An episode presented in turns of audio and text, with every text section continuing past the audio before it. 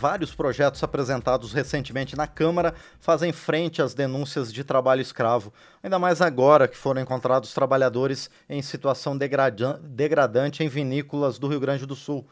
Uma das propostas foi apresentada pelo deputado Felipe Beccari, do União de São Paulo, que prevê a expropriação de propriedades no campo e na cidade em que forem encontrados trabalhadores em situação análoga à escravidão. Só no ano passado, por exemplo, a Secretaria de Inspeção do Trabalho resgatou quase 2.600 pessoas em situação de escravidão contemporânea durante 462 fiscalizações realizadas em todo o Brasil. Então agora a gente vai conversar justamente com o deputado Felipe Beccari, do União de São Paulo, sobre esse tema. Deputado, bom dia, obrigado por estar aqui no painel eletrônico. É meu estar podendo falar com vocês aqui e estar divulgando um pouquinho desse projeto que é tão importante nesse momento. Deputado, é um prazer receber o senhor aqui pela primeira vez no painel eletrônico. Espero que seja a primeira de muitas oportunidades que a gente converse sobre temas de interesse da sociedade brasileira. Deputado Felipe Beccari, por que, que ainda existe trabalho escravo em pleno século XXI? É, a gente também se fez essa pergunta, né? É difícil de entender, é difícil dar uma resposta para a população do porquê que falta esse controle. Acho que ele, ele vai por vários lados, seja uma omissão do Estado, né? Uma omissão do Estado no caso da lei, que a gente está tentando fechar essa lacuna, seja uma omissão na fiscalização, que também estaremos acompanhando a partir de agora junto aos ministérios. Então, acho que é, e principalmente uma questão cultural, né, que a gente tem que ainda erradicar. Então, a gente tem que achar que de uma forma meio que urgente, né, digamos assim, que já passou da hora, alguns mecanismos para poder resolver a situação. Deputado Felipe Beccari, o seu projeto ele prevê então a expropriação de propriedades tanto agrícolas quanto urbanas em que sejam encontrados trabalhadores em situação análoga à escravidão. O senhor considera que mexer no bolso de quem pratica esse crime pode ser uma solução para coibir essa prática? É, eu acho que qualquer tipo de crime, né, pela, não só pela minha trajetória que eu, eu era policial também, fui vereador e presenciei, pra gente com relação a animais também, né, esse trabalho com o governo a parte da pecúnia, realmente mexe, né, o brasileiro tem uma cultura que mexeu no bolso, ele também é, pensa duas vezes antes de fazer. Então, a gente analisou né, a legislação, analisou é, tudo que a gente podia num tempo, digamos assim, recorde, para tentar construir é, um projeto que realmente fizesse frente né, na parte econômica, pelo menos a, a, nessa altura de, de uma sanção que a gente pensa, julga como justa, para que esse proprietário não volte a, a, a desenvolver atividades né, escravagistas como essas. Então a gente pensou é, em realmente essa expropriação né, sem qualquer tipo de indenização proprietária, é bom frisar isso, então ele perde a terra né, e não tem qualquer tipo de indenização, claro que por via judicial, isso é bom reiterar, mas que ele perca isso e todos os bens, inclusive, que se encontrarem nesse local. Todos os bens, qualquer valor, importância que, que esteja lá, será revertido então para organizações sociais sem fins lucrativos e outras entidades que lutam aí pelos trabalhadores e também, claro, contra o trabalho escravo. E isso, deputado Felipe Beccari, não elimina as outras consequências que essas pessoas podem e devem ter por conta do trabalho escravo.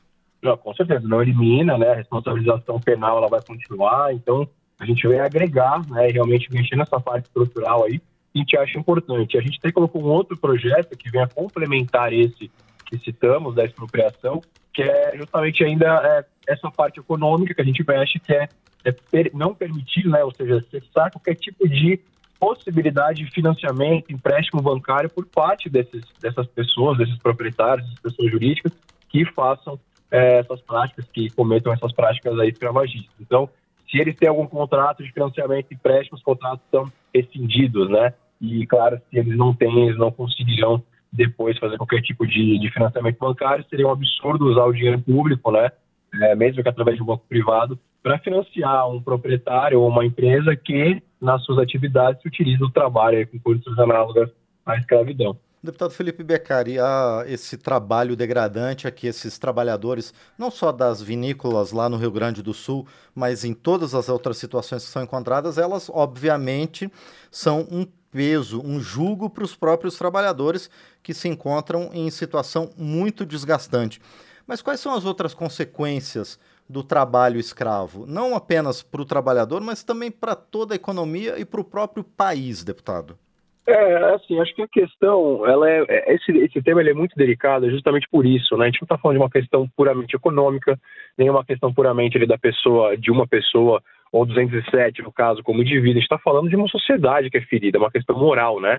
O Brasil hoje é signatário né, de vários tratados internacionais, é, da ONU, com relação ao trabalho escravo, contra o trabalho escravo. Então, como é que pode um país que é signatário desses tratados internacionais, né, no mundo é, trabalha com relação a isso, né, e acorda com grandes nações com relação a isso, e a gente aqui dentro permite uma coisa. Então, acho que é um aspecto moral mais do que financeiro, do que a gente leu muito, né, agora a produção de vinhos vai ser afetada, porque o mercado brasileiro, porque... só que acho que é uma questão moral muito triste, né, a gente ainda, sem contar ainda que a gente vê algumas coisas complicadas, né? Como aquela fala de um vereador lá no sul, que aí fala do povo do Nordeste, o povo do Nordeste fala daqui, por aí vai. É muito complicado. A gente tem que parar, né? Parar e reconstruir essa questão de ordem moral. Então acho que essa, esse esse fato que aconteceu agora das vinícolas, né? É, realmente ele escancara um problema que nós já sabíamos que né, é, tínhamos, mas que vínhamos erradicando, erradicando ao longo do tempo e que agora mostra que a gente está vários passos atrás, infelizmente. Então, acho que o, o principal dano, né, digamos assim, não é nem jurídico, nada, é moral. Né? E aí a gente tem que construir muito, reconstruir isso mais uma vez.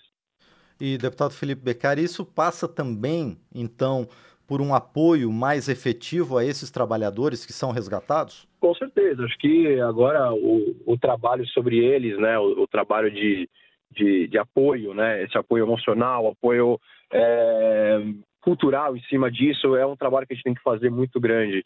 Né? Eu acho que por conta disso que eu acredito que esses projetos e, e esse tema ele avance com um pouco mais de, de carinho, digamos assim, nas casas legislativas, no Congresso Nacional como um todo. É muito pertinente a gente mencionar o apoio né, que eu tive de outros parlamentares, por exemplo, nesse interstício aqui, entre a entrevista e a, e a a, a, a, o protocolo do projeto, porque realmente é um tema sensível que acho que transcende qualquer questão partidária, por exemplo. Então, é, muito se falou de qual perfil é, do deputado que propôs isso, como o meu, que estou no União Brasil, por exemplo, um partido um pouco mais conservador, e a gente responde como sempre fez, né? É, acho que existem coisas suprapartidárias, existem coisas que a gente tem que se unir realmente. Chegou a hora do Congresso deixar um pouco essa polarização de lado e realmente pensar no ser humano, na população. Então, acredito que a resposta vai ser muito boa, inclusive, nas próximas semanas.